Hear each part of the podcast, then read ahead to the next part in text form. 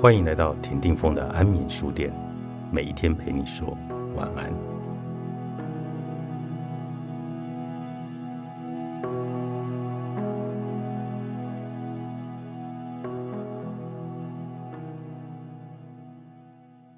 社会文化长期以来都用一种“你若好心就会为别人解决问题”，把别人的事当自己的事的讯息来作为美德教育，意思是指。你要关心别人，关心家庭，关心社会，否则你就是一个自私自利、坏心无情的人。这是一个很有趣的社会塑造。表面上在教育人应该要关心别人，但实则却是缺乏自我负责的相对教育。所以社会只强调要在别人需要上看到自己的责任，却没有说。别人要如何在自己的问题上看见他自己的责任？若是家长以这种说法来作为家庭教育，那大概都隐含着你要无条件的为他们付出，把他们的需求当做你的责任的企图。结果，这样的塑造造成了许多控制和指使的行为出现在关系中，把人际关系弄到鸡飞狗跳、乱成一团。为了证明自己有把帮助别人的事当成自己的事一样的忙碌，不断的担忧和关心，甚至直接帮人家做决定，不论是他人的生来还是人生要发展的兴趣或者计划，无不用自己的主观去判断或者决定。再来说，我要是不在乎你，会为你做这么多吗？这反而让真正的事主无能为力。只能顺从或者配合，失去了学习与面对自己的生命锻炼。而一直出手的好心人，为了证明自己的好心，只好一直承担以及背负下去，怎么也不能喊停和撒手。这种讨好、竭尽所能的付出和承担，它并不是美德啊！只要失去彼此的尊重和个体性。只会慢慢的走向关系的耗损和两败俱伤。真正的美德是，你关心他人和社会，但却不因自己的关心而乱了分寸，用自己的主观去指挥别人的人生该怎么办？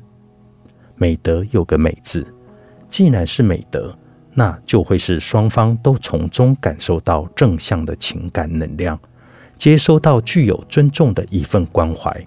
同时，包含懂得信任生命的主体成长性和潜能，培养自己的品德，而不用强迫来进行，这才能是真正的美事。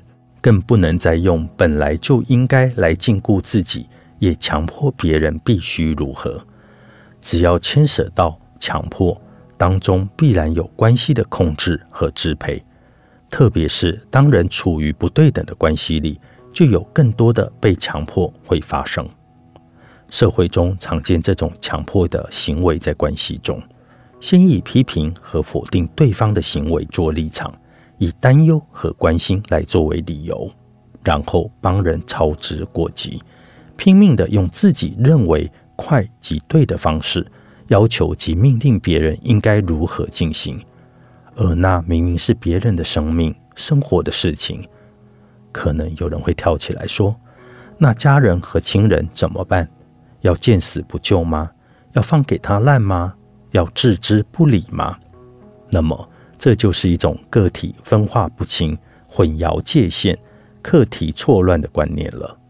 你究竟用了多久不能见死不救来框架自己以及逼迫别人呢？难道你没有感受到这句话中充满了无奈和疲累？甚至有委屈和愤怒吗？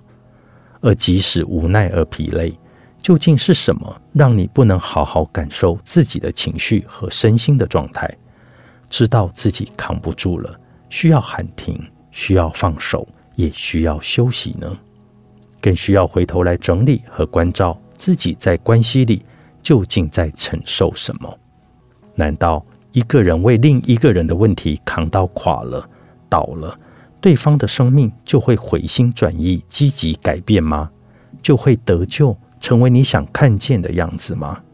或对方的生命就能因此一劳永逸，而从此不再出现任何问题和麻烦。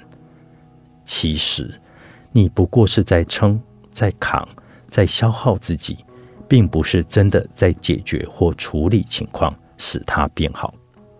你需要好好的深思，用自己的命去扛别人的人生，这本身就是一个无底洞的情况。为什么呢？因为当一个人会利用别人来救援自己的命，防止自己烂掉，让自己生存，那么。他就不是一个会诚实面对自己问题来自救的人，不会因为你拼命救援、拼命的满足和给予，就会醒悟过来，进而明白也需要学习自己扛起自己生命责任的道理。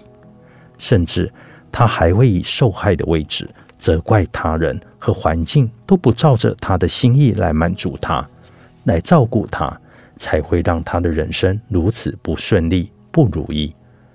如果你现在不能见死不救的自我道德绑架中，而没有先辨识这个局面是如何造成的，对方对于自己的逆境和局面是否同样的努力面对和克服，是否也一样积极的进行着自我拯救和爱护，那么就无法理性的思考，播散眼前因为焦虑而引起的一大面迷雾，停止再告诉自己。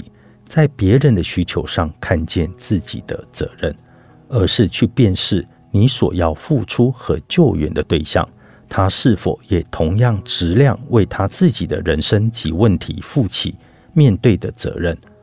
任何人都有他需要面对成长所需要的付出的努力和锻炼。